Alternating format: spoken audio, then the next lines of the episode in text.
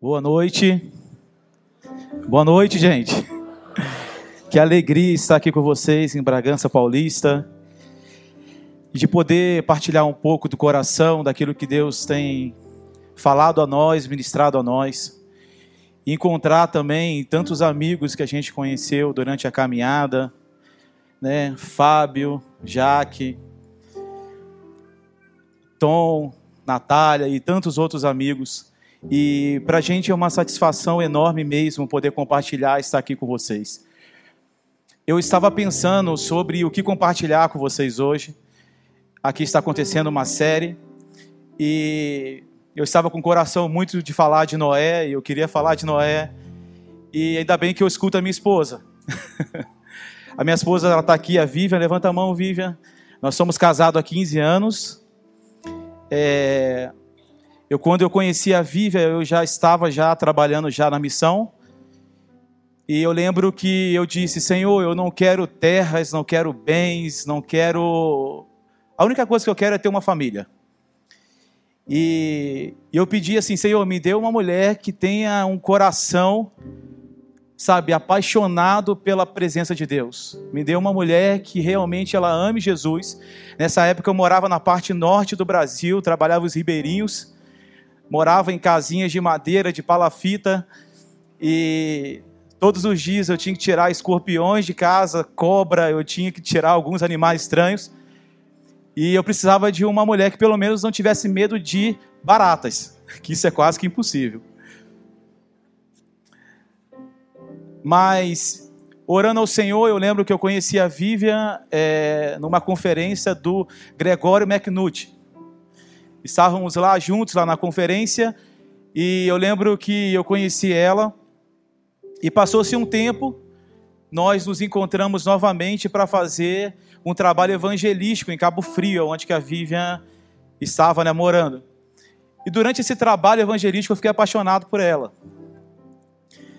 E eu lembro que nesse processo de estar apaixonado com ela eu fiquei com vergonha. E eu lembro que eu cheguei em casa e fui no MSN, lembram disso? MSN. Eu fui lá e falei com ela, Vive, eu quero namorar com você, casar contigo. E ela falou assim, Maico, eu oro por você há dois anos. Aí eu falei assim, você é uma mulher de sorte, hoje você encontrou o homem da sua vida. Mas, gente, estamos casados há 15 anos. Nós temos um filho chamado Estevão, de 8 anos, e o Samuel, de 4 anos. Nós somos uma família missionária, nós amamos a Jesus.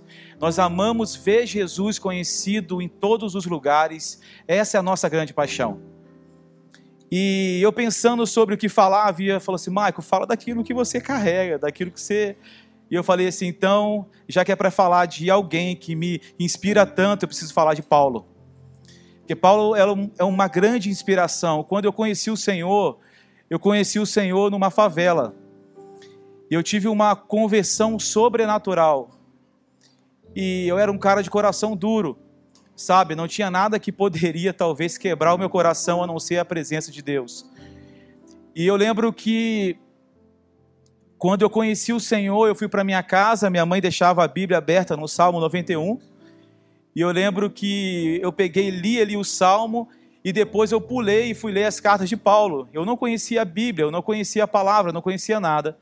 Então, de repente, esse amor que Paulo tinha acerca de todo o trabalho missionário das, das etnias que não tinham sido ainda alcançadas e tudo aquilo, aquilo veio, veio e fez como um selo no meu coração, sabe? Cravou como um selo no meu coração.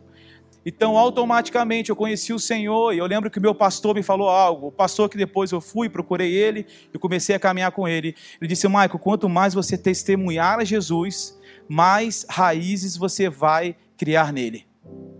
E eu comecei a fazer isso para todos os meus amigos, parentes, para quem eu tinha, eu estava testemunhando Jesus. Eu estava falando dele e isso estava me fortificando na minha caminhada.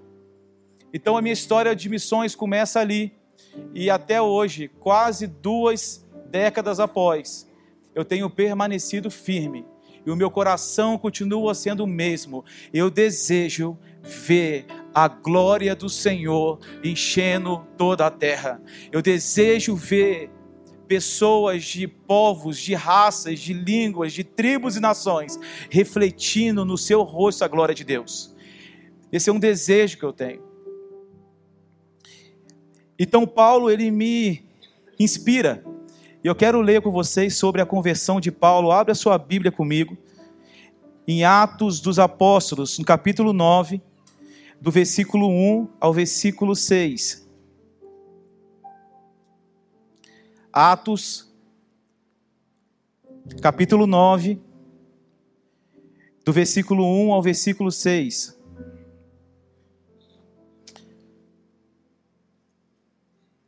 Diz assim: E Saulo, respirando ainda ameaças e mortes contra os discípulos do Senhor, dirigiu-se ao sumo sacerdote e pediu-lhes cartas para Damasco, para as sinagogas, a fim de que se encontrasse alguns deste caminho, quer homens, quer mulheres, e os conduzisse presos até Jerusalém. E indo no caminho, aconteceu que chegando perto da cidade de Damasco, subitamente o cercou um resplendor de luz do céu. E caindo em terra, ouviu uma voz que lhe dizia: Saulo, Saulo, por que me persegues? E ele respondeu: Quem és, Senhor?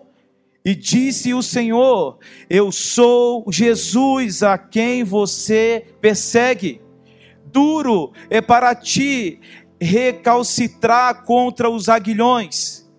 E ele, tremendo, atônito, disse: Senhor, o que queres que eu faça? E ele respondeu: Levanta-te e entra na cidade, e lá será dito o que te convém a fazer. Pula para o versículo número 15. E disse, porém, o Senhor: Vai, porque este é para mim.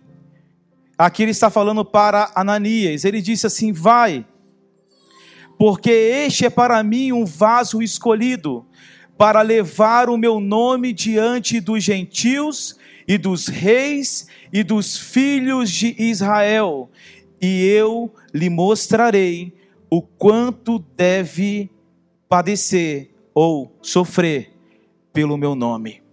Até aqui. Com a vida de Paulo, eu aprendo uma coisa.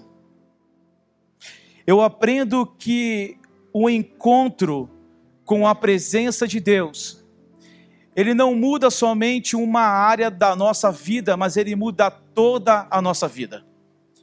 E com Paulo aconteceu assim, quando ele encontra a presença do Senhor, ele é completamente afetado por essa presença.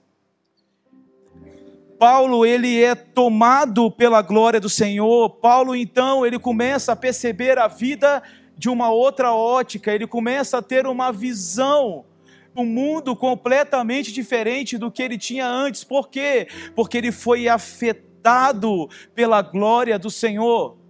E a gente pode ver isso muito claro em alguns em algumas palavras e discursos de Paulo. Por exemplo, quando Paulo disse, ele fala assim: "Eu já estou crucificado com Cristo. Agora não vivo mais eu, mas Cristo vive em mim." Romanos capítulo 12, versículo 2, ele diz: Ele está nos convidando para uma transformação de mente. Ele diz: e não vos conformeis com este mundo. Não vos conformeis com esse sistema. Não se amoldem ao mundo, mas sejam transformados pela renovação da vossa mente, para que vocês possam experimentar qual seja a boa, agradável e perfeita vontade de Deus. Mas antes disso, ele diz: para apresentar os nossos corpos como sacrifício vivo, santo e agradável a Ele. E ele chama isso de culto racional, ele chama isso de culto inteligente. Então Paulo ele expressa não somente com palavras, mas ele começou a expressar com a sua própria vida. Porque quando nós encontramos com o Senhor, nós também assumimos responsabilidade. Nós não fomos alcançados apenas para sermos alcançados. Por isso que a salvação, ela não é um fim. Eu não faço eu não faço as coisas para que eu possa ser salvo, mas porque eu sou salvo, eu faço todas as coisas que ele me ordenou. Então Paulo ele tem uma ênfase agora em saber que aquele que é salvo, ele precisa cooperar para que outros sejam salvos. Ele agora compreendeu que aquele que é liberto, ele precisa cooperar para que outros também sejam libertos. Aqueles que foram curados, agora eles cooperam para que outros recebam a cura. Ou seja, quando nós somos afetados pela presença do Senhor, nós precisamos assumir uma responsabilidade. E eu gosto de falar sobre Paulo porque Paulo é alguém incansável. Quando nós vamos ler toda a trajetória de Paulo, não tinha nada que poderia parar Paulo. O barco afundava, ele continuava. A cobra picava, ele continuava. O dinheiro acabava, ele fazia tendas e continuava. Nada poderia parar alguém que foi afetado pela presença de Deus. Nada poderia parar alguém que estava obstinado em olhar e ver tudo aquilo que o Senhor fez em forma de gratidão, retribuir ao Senhor, se é que podemos, aquilo que Ele fez pelas nossas vidas. Atos capítulo 20, versículo 23 e 24. O contexto disso, Paulo está saindo de Mileto, indo em sentido a Jerusalém. E a Bíblia diz que o Espírito Santo assegura a Paulo o que esperava ele nas cidades eram açoites e prisões. Quem está falando com Paulo não sou eu, não é nenhum homem, é o próprio Espírito que diz: Paulo, o que te espera nas cidades são açoites e prisões. Talvez no pensamento um pouco moderno hoje as pessoas falariam: não, açoites, sofrimentos, não, isso não faz parte da vida do crente. Está amarrado no nome de Jesus. Prisões, não, não, não, não. Prisões, não. Talvez Paulo poderia parar, porque ele poderia dizer: existe uma porta fechada, o Espírito Santo está dizendo. Então, porta fechada é sinal de reprovação de Deus, eu não vou. Mas Paulo não fez isso. Paulo, ele responde ao Espírito Santo. Versículo 23 diz assim: Senão o que o Espírito de cidade em cidade me revela, dizendo o que me esperam são prisões e tribulações. Versículo 24, ele responde ao Espírito. Ousado, Paulo.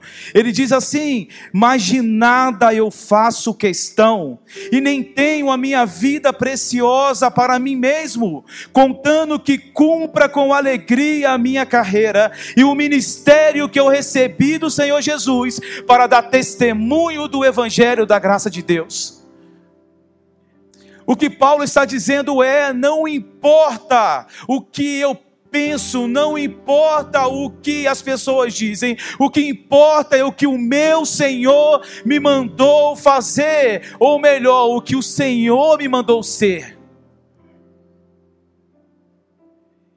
E Paulo era alguém obstinado em cumprir cada etapa do processo. Ele tinha alegria nisso. Ele tinha alegria em completar a carreira ele tinha uma alegria na presença de Deus, ele tinha uma alegria no continuar. E Paulo então escreve grande parte das suas cartas preso. E lá ele escreve com muita alegria: Eu vos escrevo. A ideia é que Paulo talvez estaria em frente ao mar, numa cadeirinha de praia,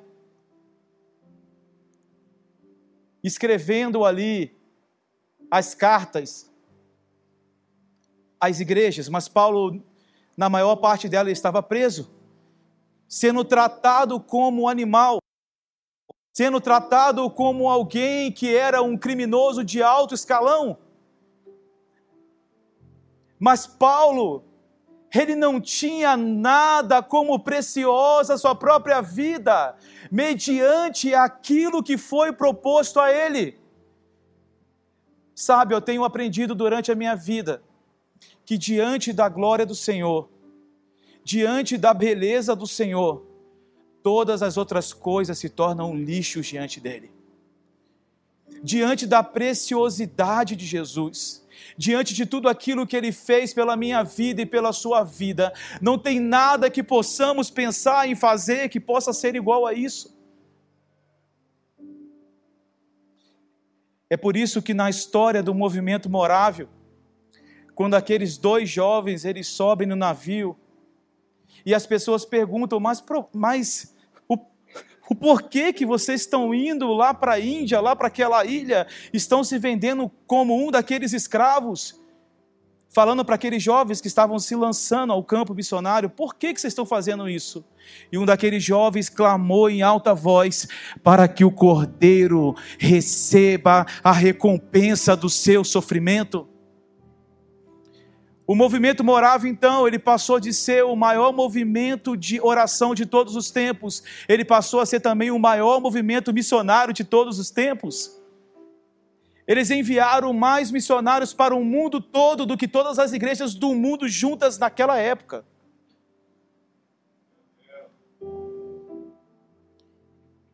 E o sim daqueles irmãos o sim daqueles que, assim como Paulo um dia disse, ele afetou pessoas, casas, bairros, cidades e nações. Conta-se a história que tinha um missionário fracassado, voltando do campo, chutando as latas, cansado, pegou o navio, e de repente ele entra no navio, e ele começa a escutar uma canção no navio. E a canção ela dizia: "O Cordeiro venceu, vamos segui-lo". E ele começa a escutar aquela canção lá no porão do navio, então ele desce para ver quem que estava lá.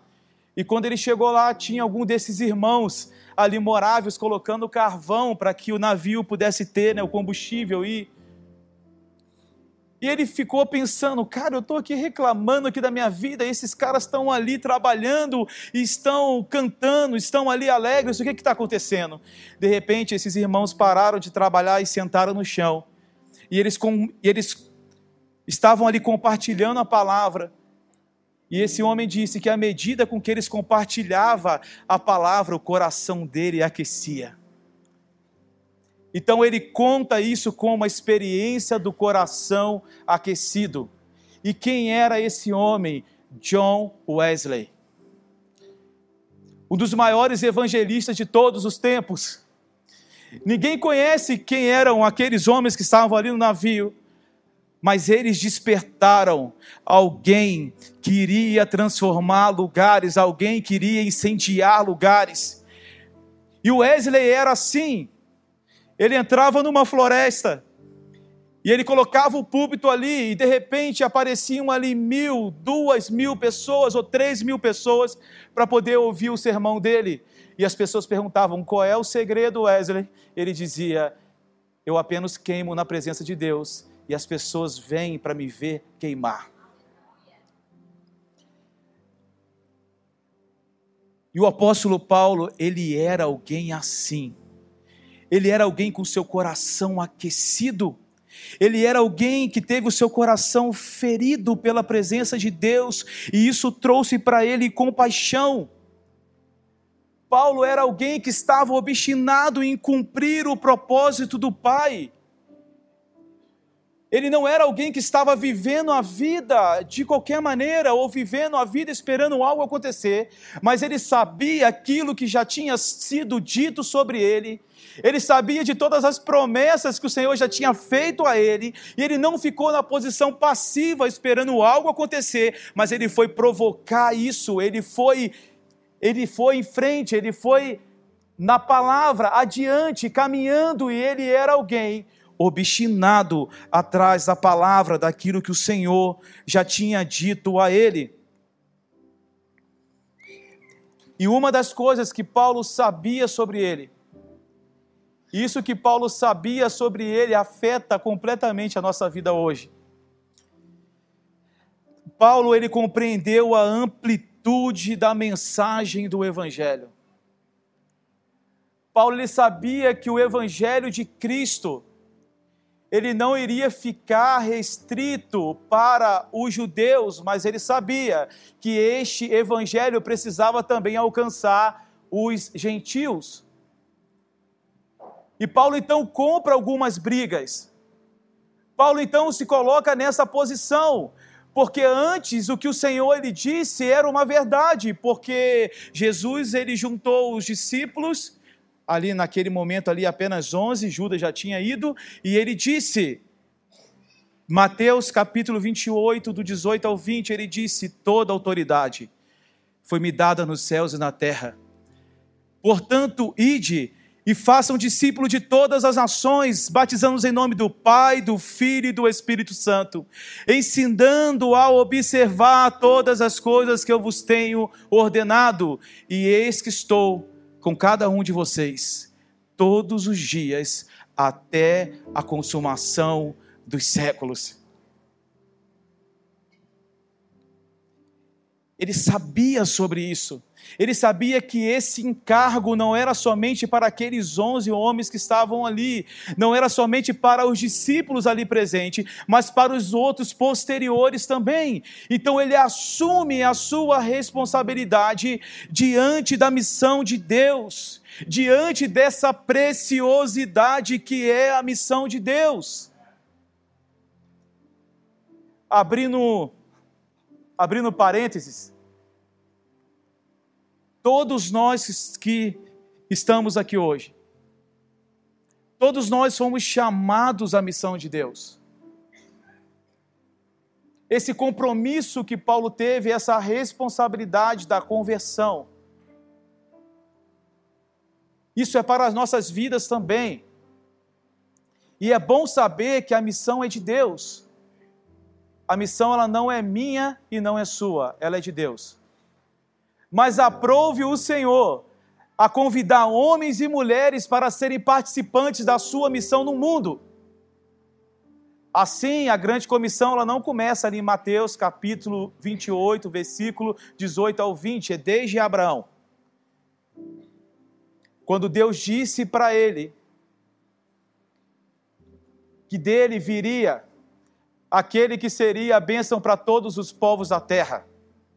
E nós bem sabemos quem é a bênção para todos os povos da terra, ele se chama Jesus Cristo. A missão sendo de Deus, ele nos deu o privilégio de sermos participantes dela. Então o ministério não é um peso, a missão não é um peso, a missão é um privilégio. Eu me sinto privilegiado em cooperar na missão de Deus, eu me sinto privilegiado. Cara, Deus poderia usar mulas, ele poderia usar pedras, porque assim ele fez. Ele poderia usar uma sarça ardente, mas aprove o Senhor a chamar eu e você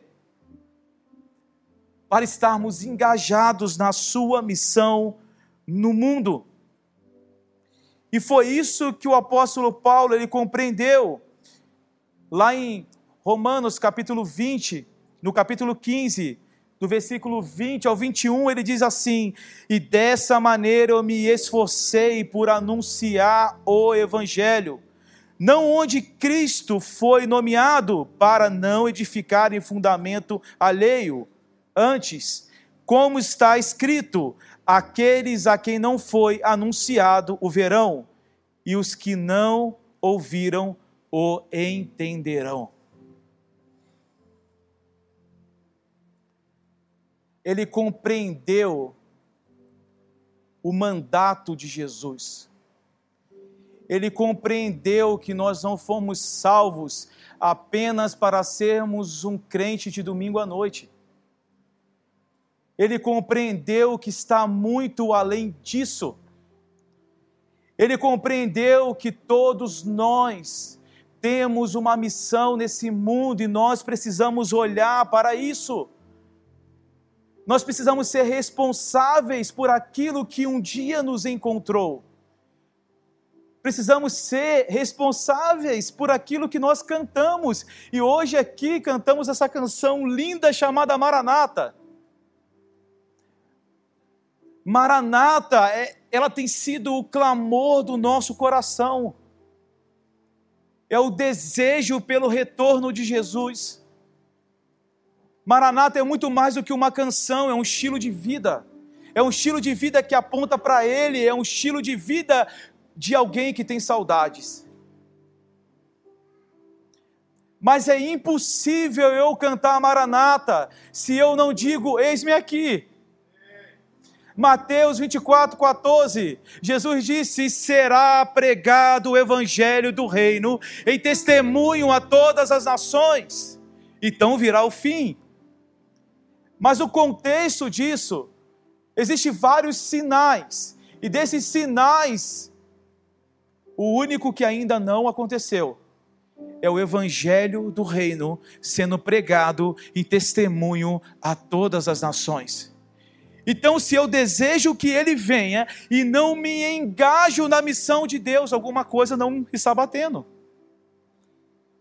Se eu canto Maranata, eu preciso me colocar à disposição para anunciar as boas novas do reino de Deus, seja para o meu vizinho, seja para o meu amigo de trabalho, seja para aquelas pessoas que todos os dias estão cruzando a nossa vida, seja aquelas pessoas que estão esperando, aguardando a nossa manifestação. o John Stott ele diz que nós temos todos os meios para evangelizar o mundo, mas infelizmente estão sentados no banco das nossas igrejas. A igreja de Jesus, a nossa igreja local, ela tem todos os meios necessários para tocar a cidade onde que nós estamos. a Igreja de Jesus, ela é a maior agência social do mundo. E nós temos o antídoto que pode transformar e pode curar as nações da terra. Tinha um pregador antigo que dizia que o mundo está doente, está numa fase terminal.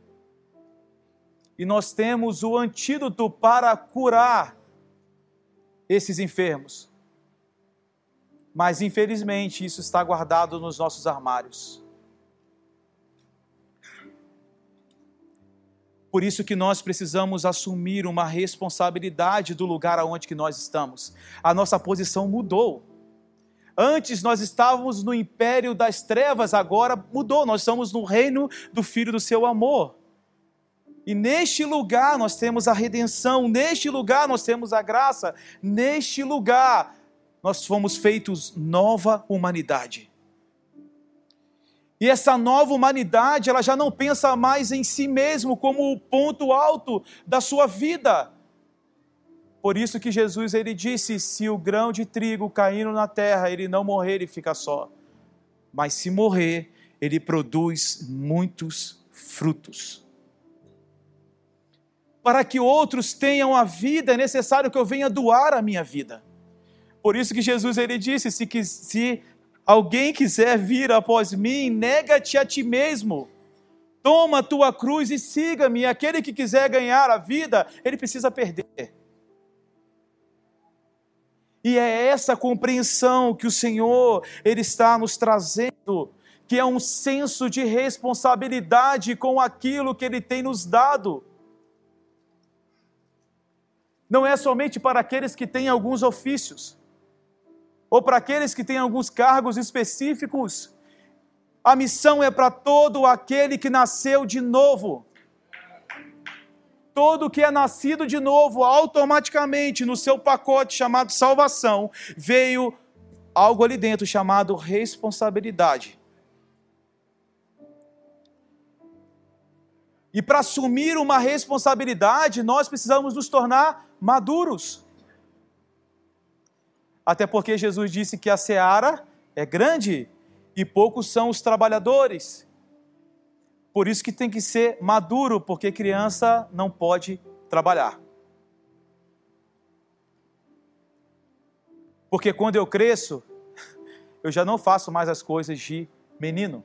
Agora eu preciso me envolver com aquilo que meu pai está fazendo. Talvez a grande pergunta é: o que o pai está fazendo? O que o pai está fazendo?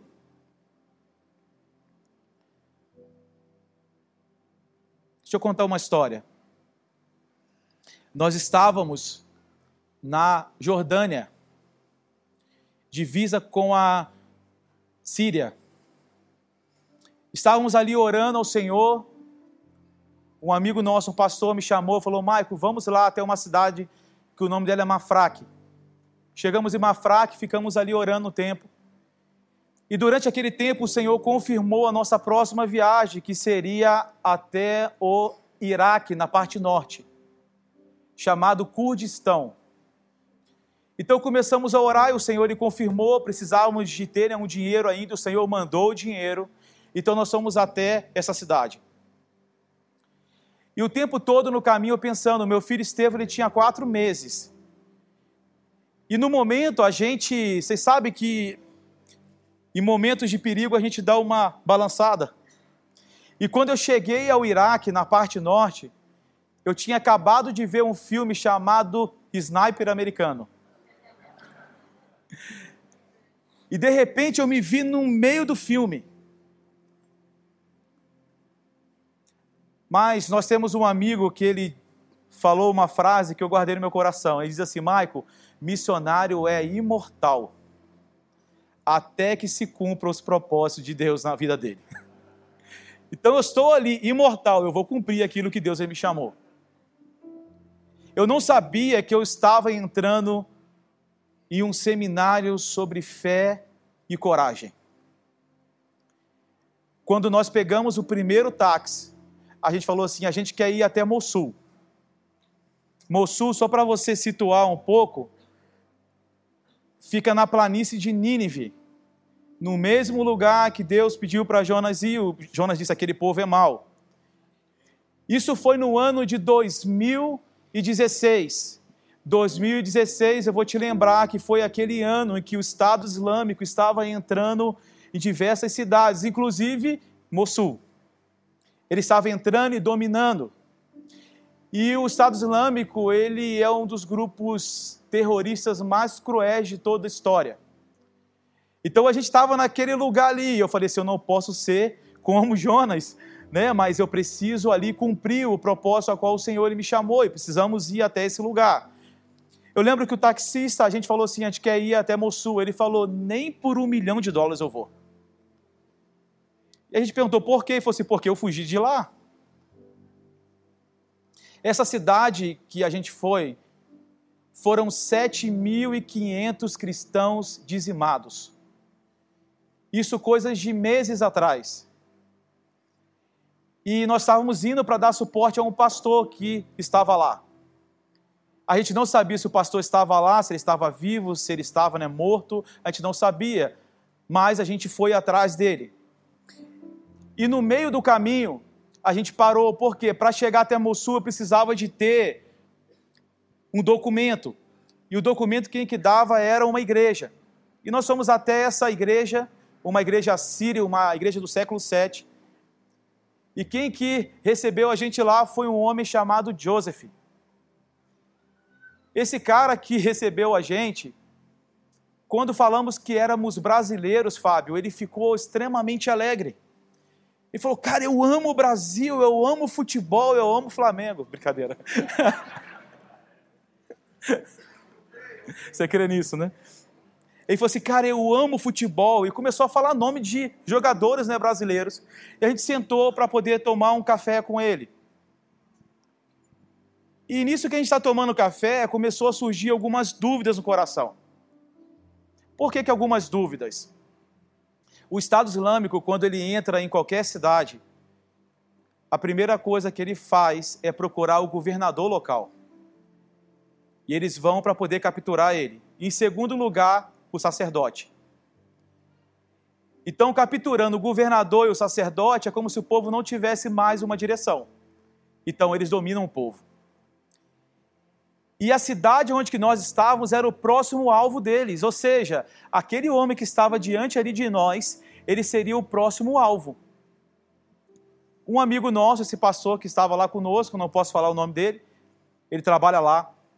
Ele falou com o pastor assim: Ô Joseph, deixa eu te perguntar algo. Você não tem medo? Porque o Estado Islâmico ele vai entrar aqui, ele vai te capturar, e você sabe como que é as questões de tortura. Você sabe como é que é, eles vão querer que você passe para o time deles. Se, vocês não, se você não for, você vai ser morto. Você não tem medo? Eu lembro até hoje daquele homem, né, egípcio, que estava ali, um missionário egípcio. Ele olhou para a gente e sorriu e disse: Eu não tenho medo. Eu não tenho medo. E a gente perguntou por que, que não tem medo. Aí ele chamou a gente, falou assim: Vem cá. Mostrou para a gente um batistério e falou assim: se o Estado Islâmico entrar aqui, eu vou batizar eles. A gente, como?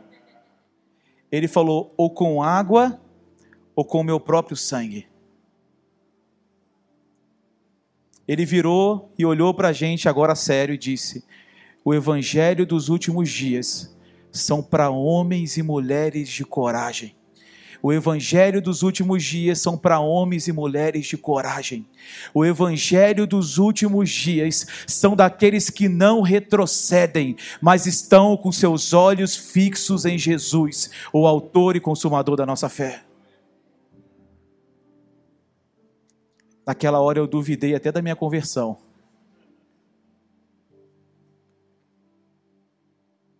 Mas nós somos desafiados a seguir em diante, a chegar no lugar a qual o Senhor nos conduziu. E quando nós chegamos na cidade, Fábio, lá chamada Telescuff, que na verdade é um vilarejo na cidade lá de Mossul, passamos por quatro barreiras militares. Na última barreira, mandaram a gente descer, revistou a gente, achou que a gente era algum espião porque ninguém entrava lá, a televisão não podia entrar, ninguém poderia entrar lá, somente alguém que tinha a carta da própria igreja. E a gente disse: não, a gente veio aqui porque a gente quer ver a igreja, mas a gente queria ver o pastor também. E ele falou assim: não tem mais moradores aqui. E quando a gente entrou na cidade, não tinha mais moradores na cidade. Estava tudo com marcas de balas, de tiro. E quando nós chegamos lá naquele lugar, a gente começou a questionar, cara, por que, que a gente veio aqui? E de repente levaram a gente para uma salinha, uma casa, e a gente entrou numa sala. E nessa sala que a gente entrou, entrou diversos soldados ali. O exército, o exército curdo, ele é um exército bastante forte. Até porque ele conseguiu segurar e expulsar o Estado Islâmico de lá. Mas ali naquela época, eu lembro que quando eu estava no carro para poder ir para lá, o carro que eu estava tinha uma ponta 50 em cima, eu tenho até fotos sobre isso. E eu perguntava assim, cara, mas eles podem atirar aqui na gente? Porque eu via o carro lá do Estado Islâmico, as caminhonetes passando. Ele falou assim: toda hora eles atiram. Foi naquele dia que eu conheci o significado da palavra shalom que é a paz que excede todo entendimento, que é a paz no meio da guerra. Eu estava no centro da vontade de Deus. Eu estava no lugar onde que Deus habita. Eu estava no lugar do meu chamado, da minha vocação. Eu estava ali naquele lugar. Então, aquela guerra, eu estava na frontline ali da guerra. Eu estava no momento ali da guerra. E aquilo não mexeu com as nossas emoções. Nós tínhamos convicção que nós estávamos no caminho certo. Chegamos então ali, tinham alguns soldados, E a gente então começou a conversar, a compartilhar. E eu lembro que o líder ele começou a indagar a gente. E as indagações, as conversas que estavam tendo ali, eram conversas de vocês estão aqui no nome de quem? No nome de Deus, mas que Deus? Porque aquela era uma ala muçulmana. Mas que Deus? Aí ele falou: se Deus, o Pai de Jesus Cristo. Ah, Jesus Cristo, profeta. Então começou a ter um diálogo, mas parecia que eles estavam querendo pegar a gente em alguma armadilha para poder prender a gente por blasfêmia. Então a gente estava ali naquele momento ali falando. Até que então ele começou a indagar, a perguntar, a perguntar, a perguntar, e começamos a falar, e começaram a falar. E esse pastor dialogando muito com ele ali, e a gente estava um pouco apreensivo. Apreensivo por quê? Apreensivo porque a gente poderia ser preso. Poderia ser, a gente poderia ser, né, o caso é morto ali. E eu lembro que naquele dia ele pediu para os soldados saírem lá da sala depois da gente ter falado, falado, falado de Jesus. E no final, esse cara, o pastor, ele diz que Jesus ele é o Messias e que ele é o próprio Deus. Quando ele falou sobre isso, ele já tinha tudo nas mãos para poder prender a gente. Então ele pede para os soldados saírem lá da sala. Os soldados saíram e fecharam a porta, e nós estávamos ali diante daquilo tudo. E aquele cara, então, ele diz para a gente que ele era um cristão. E que ele orava ao Senhor para que aqueles soldados eles pudessem ouvir do evangelho do reino de Deus. A gente ali não sabia se orava em língua, se pulava, se dançava. Mas a gente tinha convicção que estávamos no lugar certo, na hora certa, no lugar aonde que Deus nos colocou e nenhum perigo eminente ele é capaz de nos tirar, nenhum tipo de tribulação pode nos roubar essa alegria que é servir aquele que nos encontrou. É de servir aquele que nos salvou. Nos salvou de quê? Nos salvou de nós mesmos. Nos salvou da ira eterna de Deus e nos reposicionou e nos chamou e nos deu algo precioso que podemos cumprir com muito zelo nesse mundo. E quando eu falo de cumprir nesse mundo, está muito além do nosso quintal. Quando eu falo sobre o mundo, é porque a nossa missão ela, ela é ampla. E era isso que Paulo estava querendo trazer o entendimento que a missão é ampla. Por quê, Maico? Porque Jesus disse.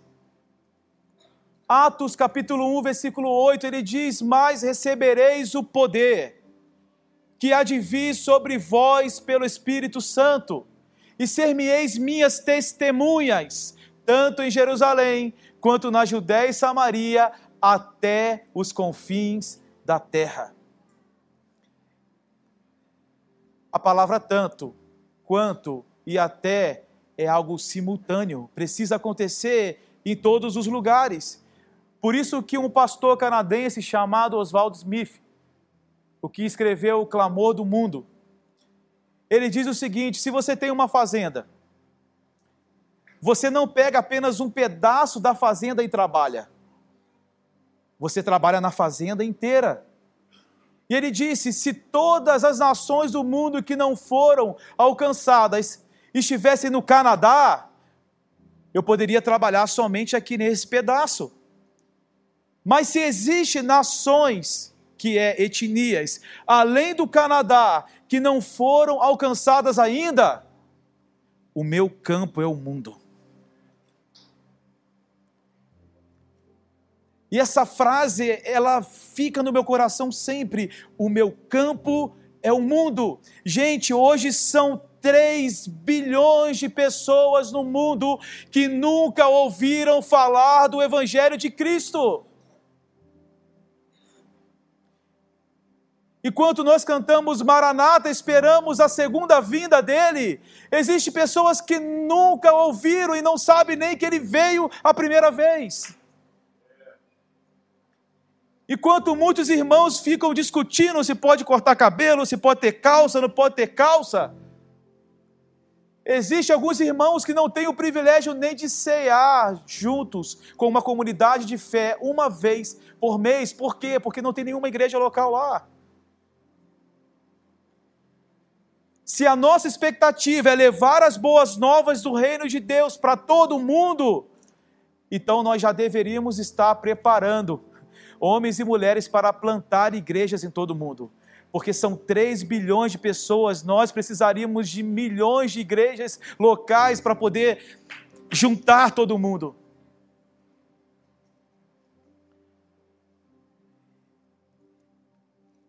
São mais de 7 mil povos não, não alcançados ainda, segundo o Joshua Project mais de 7 mil povos no mundo que não têm o privilégio ainda de conhecer aquele que nos salvou, de conhecer aquele que nos libertou, de, daquele que nos tirou do lamaçal do pecado e nos limpou e nos lavou com o seu sangue. Eles não têm esse privilégio ainda. Porque nós deveríamos ouvir a palavra, o evangelho mais de cem vezes, enquanto existe pessoas no mundo que nunca ouviram. Por quê? Por quê? 90% de todos esses que não foram ainda alcançados, eles nunca foram evangelizados ou nunca encontraram com um cristão na sua vida. 90% estão vivendo em situação de pobreza extrema. Aproximadamente 80% estão localizados nos países onde existe restrição moderada ou severa do trabalho missionário. Eu desde a minha conversão eu ouvi muito. Você tem três coisas a fazer: ou você ora, ou você financia, ou você vai. Isso é uma meia verdade. Na verdade, não é uma escolha se a gente tem que orar, ou se tem que financiar, ou se tem que ir. Nós precisamos fazer as três coisas. A gente trata isso como duas estruturas. Uma se chama modalício e a outra sodalício. O modalício é a igreja que fica, o sodalício é a igreja que vai. Mas todos são a mesma igreja. Por exemplo, uma família daqui está indo a Portugal. A gente não está quebrando um pedaço aqui da, aqui da nossa mesa e jogando para lá.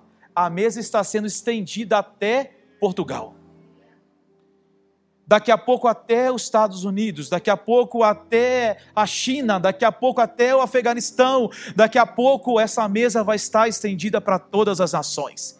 E todas as nações poderão se servir da deliciosa mensagem do Evangelho do Reino de Deus. Não são mesas quebradas. Então existem pessoas entre nós que vão ter o peso para ir, amém e nós seremos o suporte. Existem outros que eu digo que talvez é a maioria, eles vão ficar, mas eles precisam fazer aqui também. Porque às vezes a gente fala, para que, você vai para lá sendo que tem tanto a se fazer aqui? O Paul Washer, ele traz algo dizendo assim, ele diz que existe um poço e muitas pessoas estão jogadas lá no poço, elas estão presas lá, elas não conseguem sair de lá. Então é necessário alguém descer ao poço para poder pegar elas. Mas essa pessoa que desce ao poço, ela tem que descer em uma corda. Então tem que ter uma pessoa para lá de fora segurando a corda, algumas pessoas, e a outra pega a outra ponta lá da corda e vai descendo o poço para poder pegar alguém e puxar. Então é um trabalho de quem segura a corda e é um trabalho de quem desce ao poço. E ele diz: a única coisa que nós não podemos ter é a ausência de cicatrizes nas nossas mãos. Ou você desce o poço, ou você segura a corda. Amanhã você pode ser aquele que vai descer o poço e o outro vai segurar a corda. Mas a única coisa que nós não podemos ter é a ausência de cicatrizes nas nossas mãos. Então você não foi chamado para fazer uma dessas três coisas. Você foi chamado para fazer as três coisas. A cidade de Bragança Paulista precisa ser tocada pela glória de Deus. Atibaia precisa ser tocada pela glória de Deus. São Paulo precisa ser tocado pela glória de Deus. O Brasil, as nações precisam ser tocados pela glória de Deus. E a Bíblia diz o seguinte: que Cristo em nós. É essa expressão, é a expressão da glória de Deus. Cristo em vós, Cristo na sua vida, é a esperança da glória de Deus. Foi nos confiado, talvez, uma das coisas que é de mais importante, que é o ministério da reconciliação. Deixa eu te falar uma coisa, eu já vi cego ver. Eu já vi pessoas sendo curadas e o cego voltar a ver eu já vi paralítico andar. Isso é maravilhoso, os irmãos pulam, é uma alegria só. Mas o maior milagre que pode existir é quando um pecador ele encontra com seu Salvador. E foi nos dado esse ministério, o ministério da reconciliação. O proclamar o evangelho fala de uma eternidade que não é sobre tempo, é sobre um lugar anunciar as boas novas do reino de Deus é uma cooperação para um lugar chamado eternidade. Por isso que eu compreendo Paulo. Por isso que eu compreendo que Paulo ele não tinha tempo para perder tempo. A Bíblia diz que há tempo para todas as coisas, menos tempo para perder tempo. A gente não tem mais tempo para isso, gente. O, os dias estão se aproximando. Nós estamos caminhando para o tempo do fim, não é mais tempo da gente brincar. É tempo de levantarmos e assumirmos a nossa responsabilidade. De cantar o Maranata, mas também falar: Eis-me aqui, Maranata, eis-me aqui, Maranata, Senhor, eis-me aqui. E nós podemos ser esses instrumentos nas mãos do Senhor.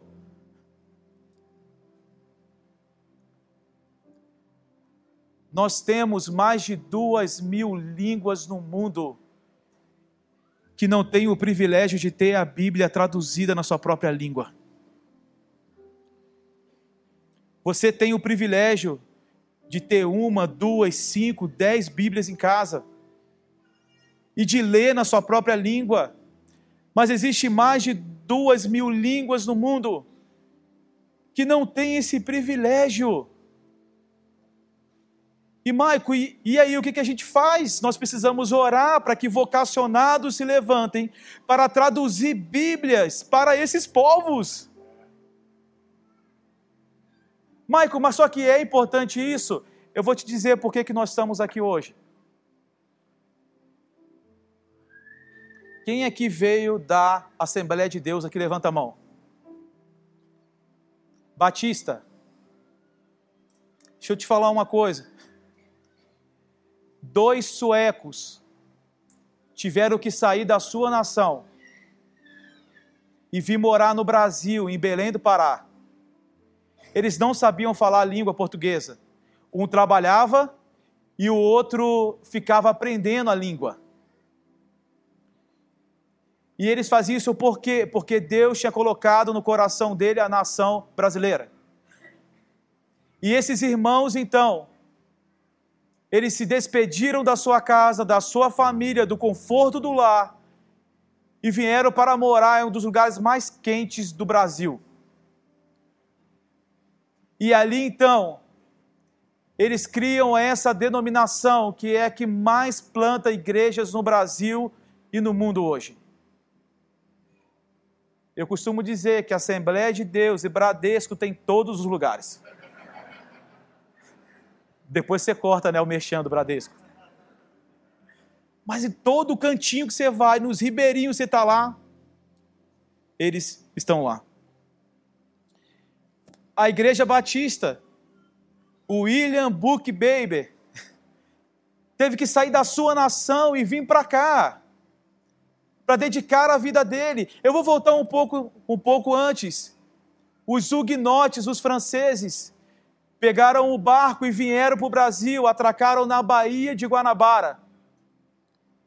E ali fizeram o seu primeiro culto. O primeiro sermão deles foi uma declaração de Davi. Uma coisa eu peço ao Senhor e eu a buscarei, que eu possa habitar na casa do Senhor todos os dias da minha vida e contemplar a sua beleza e inquirir no seu templo. Esse foi o primeiro sermão a ser pregado aqui na nação brasileira. Você sabe o que aconteceu com esses irmãos né, protestantes que vieram aqui? Eles foram mortos, martirizados no Rio de Janeiro. Mas Tertuliano dizia que o sangue dos mártires é a semente da igreja. A igreja cresceu nos lugares aonde foram manchados pelo sangue de missionários, a igreja no mundo hoje cresce nos lugares de maiores perseguição, por exemplo, Irã, a igreja que mais cresce no mundo hoje. É proibido pregar o evangelho na praça. Não, não podem ter um culto, talvez, da forma que a gente faz. E pasmem, no país onde mulher não tem muita voz, as mulheres estão levantando esse movimento de plantação de novas igrejas. Cadê as mulheres em nome de Jesus?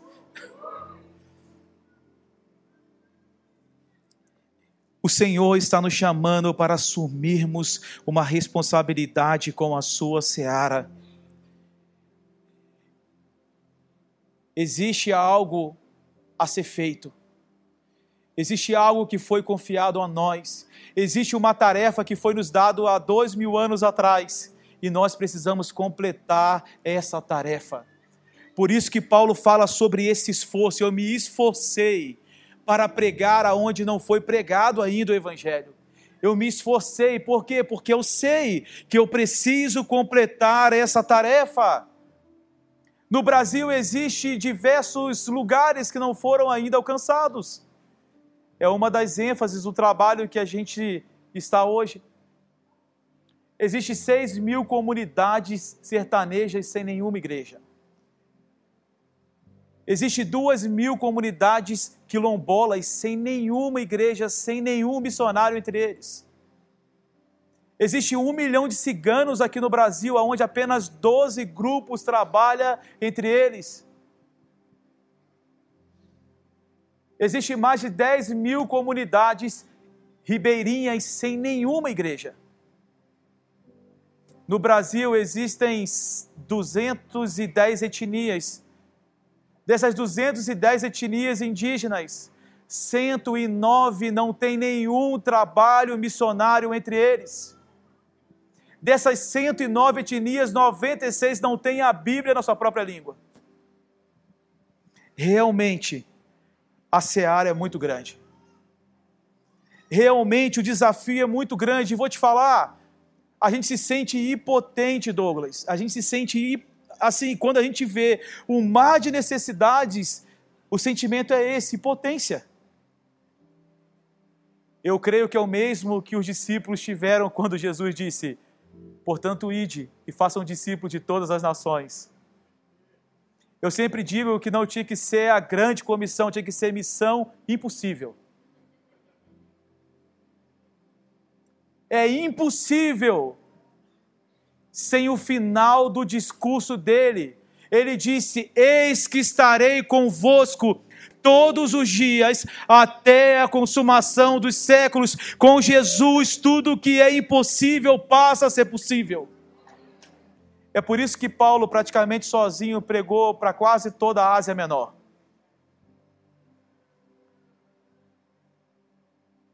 Não importa se fosse de cavalo, se tivesse que pegar barco, se tinha dinheiro ou não tinha dinheiro, não importa. O que importava para ele era completar a tarefa. É por isso que quando ele escreve a Timóteo, na sua segunda carta, no capítulo 4, no versículo 6, ele diz: Porque eu já estou sendo oferecido por aspersão de sacrifício, e o tempo da minha partida está próximo. Versículo 7: Eu combati o bom combate, encerrei a carreira e guardei a fé.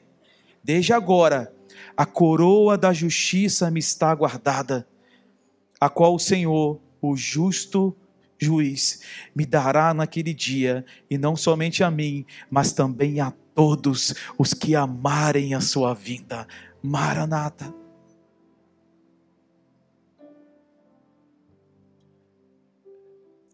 Somente alguém que cumpriu a sua carreira piedosamente pode dizer isso. Eu sempre digo que o maior medo que eu tenho na minha vida é de chegar no final dela e olhar para trás e ver que tudo aquilo que Deus mandou eu fazer, eu fiz ao contrário. É o maior medo da minha vida. Eu amo a minha família, eu, sabe? Perder eles para mim seria algo doloroso. Mas o mais doloroso é chegar no final da minha vida e olhar, cara, eu corri, corri, corri atrás do vento. Eu desperdicei a melhor vida que eu poderia ter, que é uma vida obediente ao Senhor.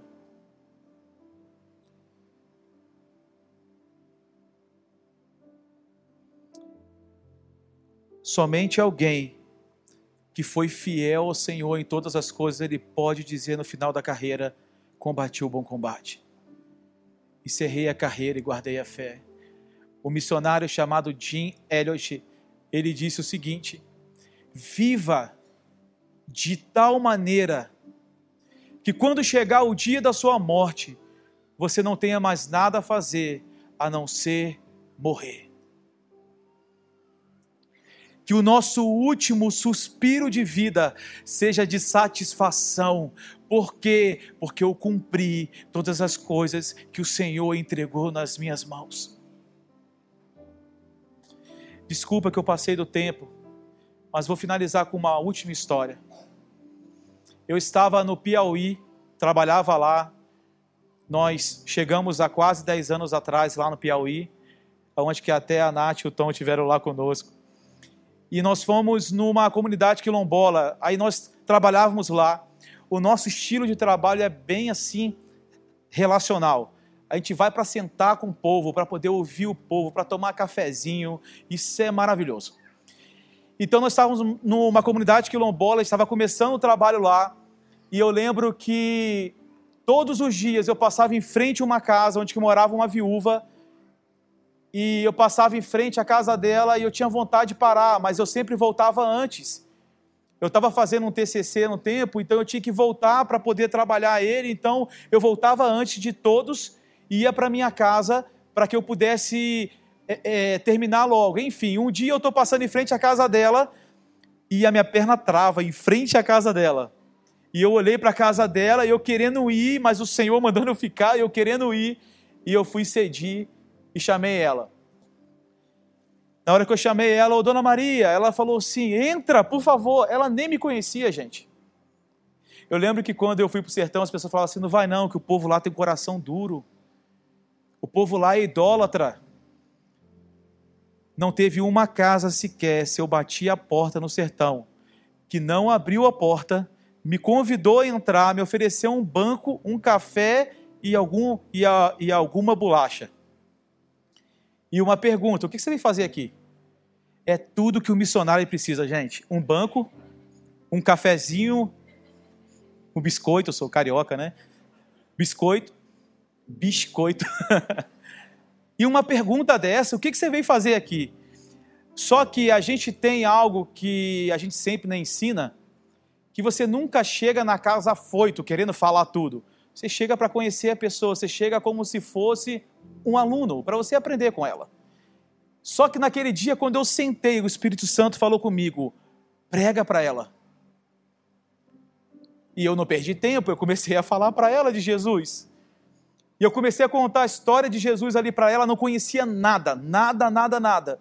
E eu comecei a contar a história ali de Jesus, eu falei sobre a vida dele, eu falei sobre a morte dele, ressurreição dele, ascensão dele, falei sobre o Espírito Santo. Quando eu comecei a falar sobre o Espírito Santo, ela começou a chorar. Ela falou: Como eu faço?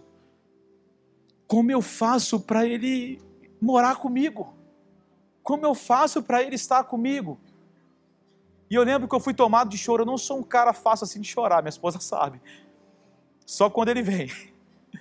E, e eu comecei a chorar ali com ela e, e ela falou assim: Mas ele pode mesmo? Como é que eu faço? Aí eu orei com ela. Ela disse que uma alegria, sabe, entrou no coração dela. E, e sabe, eu olhei o relógio e falei: Se está na hora de ir, sabe, eu fui. Eu fui para minha casa. Isso foi numa quarta-feira. Quando foi no sábado, eu fui na feira para poder comprar umas frutas. E quando eu sou lá na feira, eu escutei assim: Ei menino! Na hora que eu olhei, era a dona Maria. Menino, vem cá! E ela estava brava. E eu falei: Cara, alguma coisa deu errada no processo. E eu cheguei lá, ela falou assim: Por que você não foi na minha casa antes?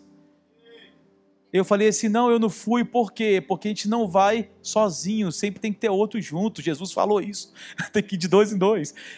E a gente tem isso mesmo, a gente só vai de dois em dois. Então, assim, eu não podia ir, eu sempre estava atrasado. Eu tentando explicar para ela, ela falou assim: Eu vou te contar uma coisa. Essa foi a melhor semana da minha vida. Ela disse que quando ela foi deitar, ela disse assim: Ó, eu não tenho mais o esposo, ele morreu há mais de 20 anos atrás. Os meus filhos foram todos morar em São Paulo. E eu vivo sozinha aqui nessa solidão. E eu vivo dentro do meu quarto escuro. Eu vivo aqui depressiva. Mas nessa noite, eu disse: Espírito Santo, fica aqui comigo. Ela disse que teve a melhor noite de sono nos últimos anos. Ela acordou, ela falou assim: Eu vou tomar café. E ela sentia, sabe, essa alegria, essa plenitude no coração e ela falou que sentou e convidou o Espírito Santo para tomar café com ela. Eu até pensei que ela tinha lido aquele livro lá, Bom Dia Espírito Santo, o Benihim. E ela começou a contar sobre a experiência dela. Ela foi, ela foi trabalhar depois de anos. Ela pegou a enxadinha dela e foi trabalhar com o Espírito Santo. E ela me faz a pergunta novamente. Ela fala: Por que você não veio na minha casa 20 anos atrás? Por que você não veio aqui antes? Eu falei assim, aí eu compreendi, eu falei, me perdoa. Me perdoa porque eu, os meus irmãos lá do Sudeste, a gente não veio aqui há 20 anos atrás. E sabe, eu saí dali com esse peso de responsabilidade ainda maior. E qual é esse peso? É de saber que hoje, agora, milhares de Donas Marias estão esperando eu e você Milhares de donas Marias estão aguardando. Ouvir a única coisa que pode transformar o homem, que é o Evangelho do Reino de Deus. Paulo assumiu a sua responsabilidade e nós. O encontro com Deus mudou a história de Paulo e a história de Paulo transformou milhares de outras histórias. E o que você vai fazer com a sua história? A gente não tem noção o que um sim pode causar. Um sim, ele pode mudar uma casa. O sim, ele pode transformar uma família. Um sim pode transformar um bairro. Um sim pode transformar uma cidade. Um sim pode transformar uma nação. E um sim pode transformar as nações da terra. A pergunta é: o que vamos fazer com a nossa conversão? O que vamos fazer com esse amor?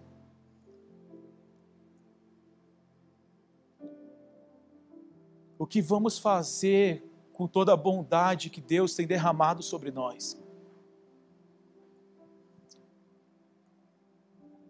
Talvez o que nós precisamos de fazer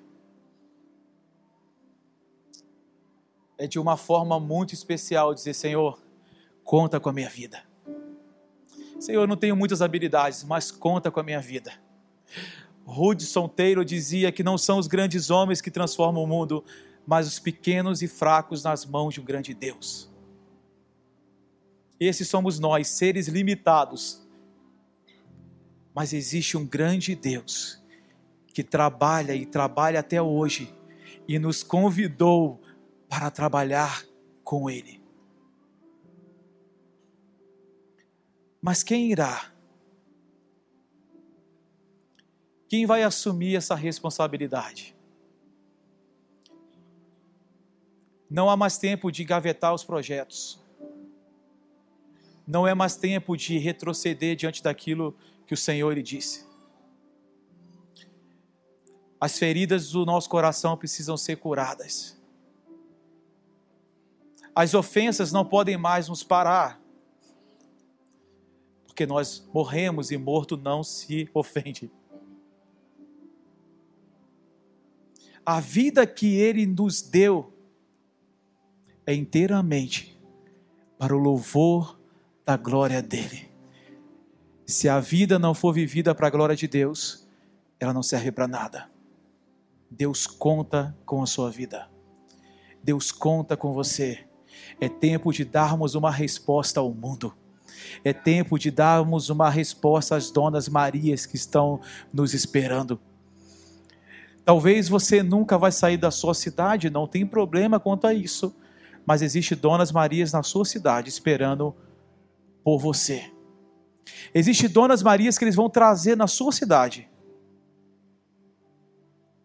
E existe outros que vão ter que assumir a responsabilidade de atravessar as fronteiras e ir para onde o Senhor tem nos chamado.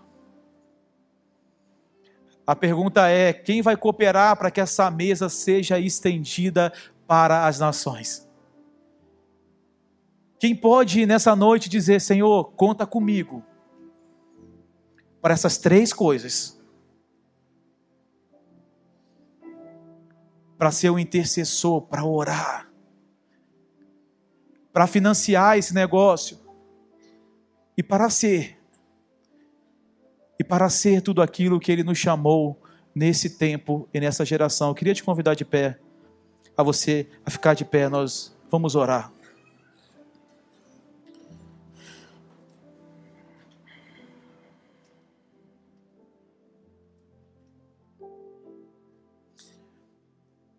Eu quero que você não tome isso como uma exortação, e não é.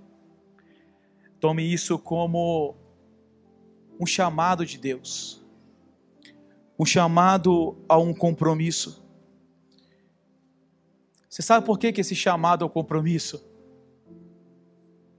Porque Jesus ele já nos disse: ainda que existam 3 bilhões de pessoas no mundo que nunca ouviram falar de Jesus, Apocalipse capítulo 5 e capítulo 7 diz que um dia, diante do trono de Deus, haverá gente de todas as tribos, raças, línguas e nações.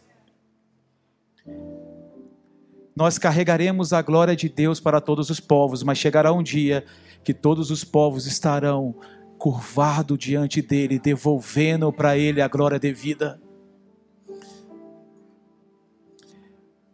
O spoiler, ele já disse: a missão vai ser cumprida. E o nosso papel hoje é nos alinhar para essas obras que ele disse que já estava preparada antes da fundação do mundo. É tempo de assumirmos as nossas responsabilidades. E não importa a idade que você tem, a sua condição né, social, não importa. A seara é muito grande e tem trabalho para todo mundo. Lá tem uma placa escrito assim: há vagas. E o Senhor está nos chamando para essa inteira responsabilidade. E eu quero orar por vocês. Eu quero orar por aqueles que ainda não conheceram essa verdade.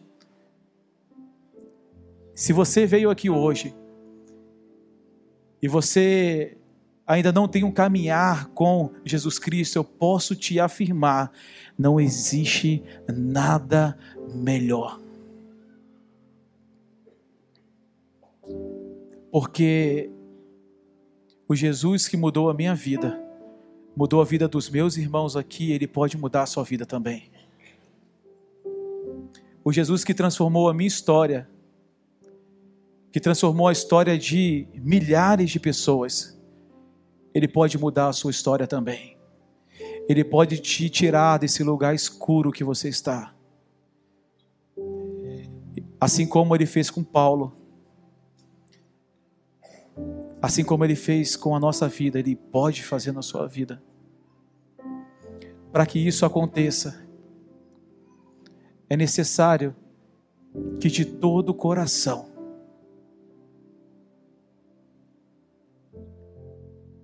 você permita a Ele te transformar. Porque Ele está disponível, Ele sempre esteve disponível. E para você que conhece o Senhor, eu quero também orar. Porque assim como Deus usou a vida de Paulo, assim como Deus usou durante a história a vida de tantos grandes homens de Deus, o Senhor também pode usar a nossa vida. Não existe ninguém aqui que não tenha talentos. Não existe ninguém aqui entre nós que não tenha dons. Mas tudo que nós precisamos de fazer é pedir a esse Senhor para que Ele possa nos usar como um instrumento nas Suas mãos. É permitir com que Ele venha fazer a obra, é permitir com que Ele venha se mover em nós e através de nós, e isso é possível. Se você se acha improvável, você é o melhor candidato, porque Ele sempre chamou pessoas improváveis. Aqui estamos nós. mas é tempo de assumirmos uma responsabilidade. Queria te convidar a fechar os olhos. Pai, eu oro no teu nome. O seu nome que está acima de todo nome. Eu oro ao Senhor que tem a soberania sobre todas as coisas, que é o nosso Pai, e que também é o nosso Senhor o dono dessa obra, o dono da missão. Eu oro para que o Senhor venha colocar em nossos corações esse senso de responsabilidade. Eu oro para que o Senhor venha colocar em nós compaixão. A mesma compaixão que o seu filho teve ao ver ovelhas desgarradas como se não tivesse um pastor a mesma compaixão que seu filho teve ao ver Lázaro dentro do túmulo. A mesma compaixão que ele teve ao ver uma mulher completamente perdida lá no poço. A mesma compaixão, Senhor, que um dia o Senhor teve nas nossas vidas. Eu oro que nessa noite, Assim como o Espírito Santo afetou o coração de Paulo, ele vem a afetar o nosso coração com esse senso de vontade de fazer o seu nome conhecido em todos os lugares. Por isso que nós clamamos, Pai, sobre essa cidade, venha o teu reino venha o teu governo sobre as nossas vidas, sobre as nossas casas, sobre as nossas famílias. Venha o teu governo, porque eu sei que no dia que o Senhor governar inteiramente as nossas vidas, as nações da terra serão abençoadas com aquilo que foi prometido a Abraão, a Isaac, a Jacó que eles um dia receberiam a bênção para todos os povos da terra. Com isso, Senhor, aumente a porção do seu amor em nós. Faça-nos apaixonados pela Sua presença. Faça-nos fascinados pelo Senhor. Faça-nos, Senhor, como estes que a palavra diz, Pai, que dariam a sua vida E como diz lá em Apocalipse 12, 11, faça-nos como aqueles que venceram diante da palavra e do testemunho que deram, face a face com a morte todos os dias, eles não amaram as suas próprias vidas. Faça-nos como aqueles que não, que não venham a retroceder, mas usa-nos para o poder do seu nome, para o louvor da sua glória. Bendito seja o seu nome nesse lugar, Senhor. Bendito seja o seu nome nesse lugar.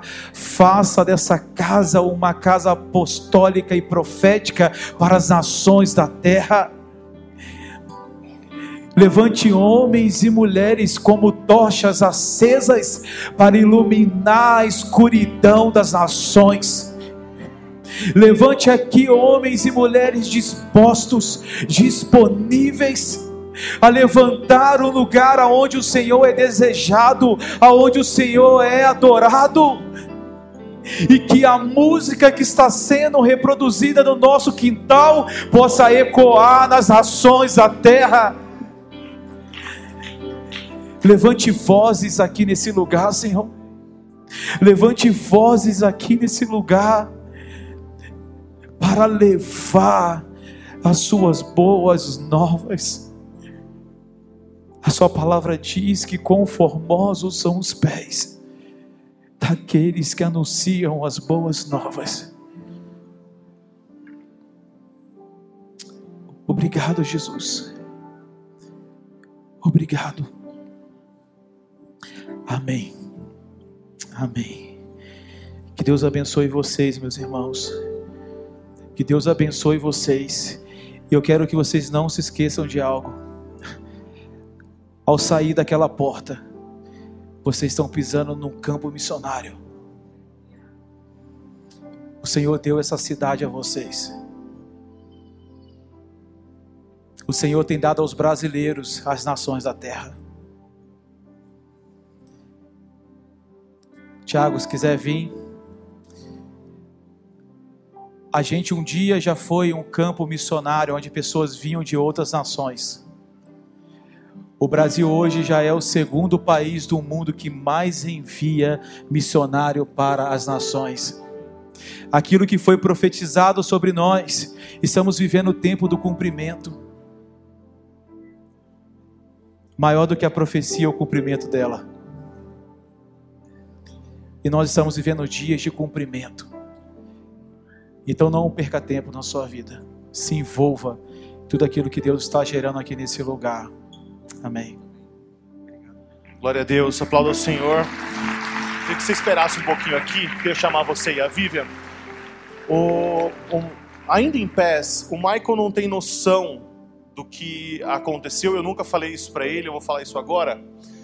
Hoje é tudo muito bonito, né? Você vem aqui no domingo, essa comunidade lotada, transmitindo pela internet, mas um dia isso já foi um sonho, um dia isso foi gerado em nós. E um desses dias onde ainda não existia nada, onde a gente ainda não tinha sido gerado, eu estava no sofá da minha casa com a Thaís e eu ouvi esse testemunho que o Michael contou hoje. E nós choramos e nós renovamos o nosso compromisso de dar a nossa vida ao Senhor. E não tinha ninguém, nós ainda estávamos orando para que o Douglas pudesse entender o tempo das coisas acontecerem, ele, a Val.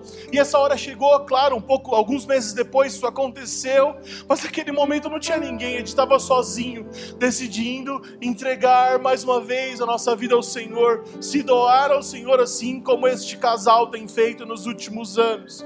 Então eu queria abençoá-los aqui, queria agradecer eles, eles não sabem, mas eles participaram da gestação dessa comunidade. Esses testemunhos, a vida, a entrega deles gerou aquilo que nós estamos vivendo aqui. E eu queria deixar claro, se talvez não está claro para você ainda, essa é uma comunidade de pessoas que decidiram entregar as suas próprias vidas. Se você está aqui porque você queria uma palavra de bênção para sua semana, eu não tenho uma palavra de bênção, só tenho uma coisa para dizer para você: eu vou morrer por isso aqui. Eu vou entregar a minha vida totalmente e tem pessoas do seu lado hoje que, se morressem, não conheceriam Jesus e você é o responsável por transmitir para elas. na sua casa, na sua escola, na sua faculdade, no seu trabalho, aonde o Senhor te plantou. E é claro que eu creio no que o Marco falou, que nós vamos ser espalhados por todas essas nações, por todas essas etnias, para falar com todas essas línguas que não conhecem ao Senhor. Mas só se a gente der a nossa vida por essa causa, só se a gente tiver decidido a entregar nossa vida por essa causa, e nós fizemos isso, e graças a pessoas como eles, como esse casal que fez isso. Mês que vem nós vamos ter aqui o Mário Freitas, também vou contar mês que vem uma história sobre o Mário para vocês. Mas queria abençoar vocês. Vem cá. Vem chamar o Fábio aqui para orar, o Douglas, Thaís, Jaque. Vamos abençá-los, vamos agradecer a Deus por essa entrega. A gente não tem noção do que esses caras passam no campo missionário. A gente não tem, a gente não tem noção do como que é você abrir mão da sua vida, da sua família, de você ir para uma missão sem saber se você vai voltar. Mas ele tinha convicção de que se tivesse sido aquele dia ele teria entregue tudo. É com essa convicção que você tem que acordar amanhã. Talvez você veja aqui procurar uma bênção, mas tem algo superior àquilo que você veio procurar. E na segunda-feira você levante da sua cama com a convicção de que sua vida pertence ao Senhor. Amém?